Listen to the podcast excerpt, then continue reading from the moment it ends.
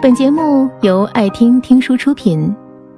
如果你想第一时间收听我们的最新节目，请关注微信公众号“爱听听书”，回复“六六六”免费领取小宠物。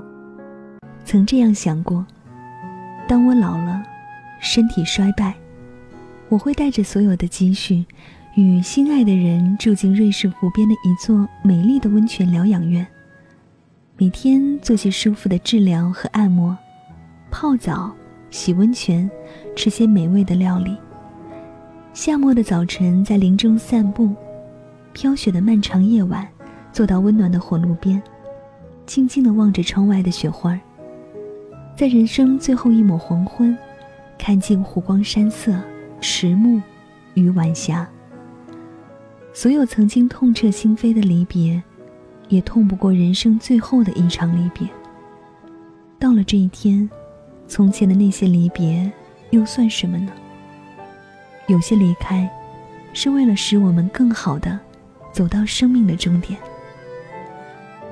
人的一生要经历多少次离别，才能习惯身边的人来来去去，才能明白没有永远的相聚，也才能看淡世事变迁。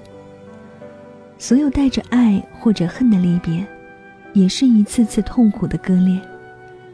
若做不到微笑道别、鞠躬离场，那么，是不是可以默然转身，憋住眼泪，鞠躬离场呢？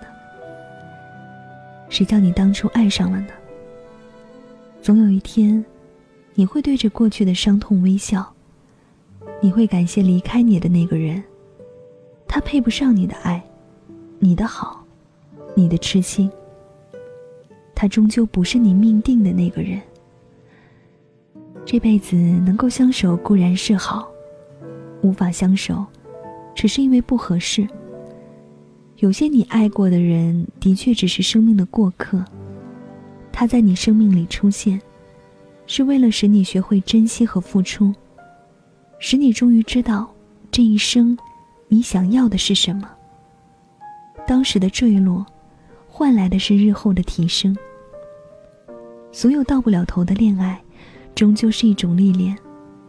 那一刻，你的心碎了，溃不成军，却只能爬起来，擦干眼泪往前走。是有这么一个人，或者几个，爱得死去活来，只因为是他首先离开，是他首先告诉你。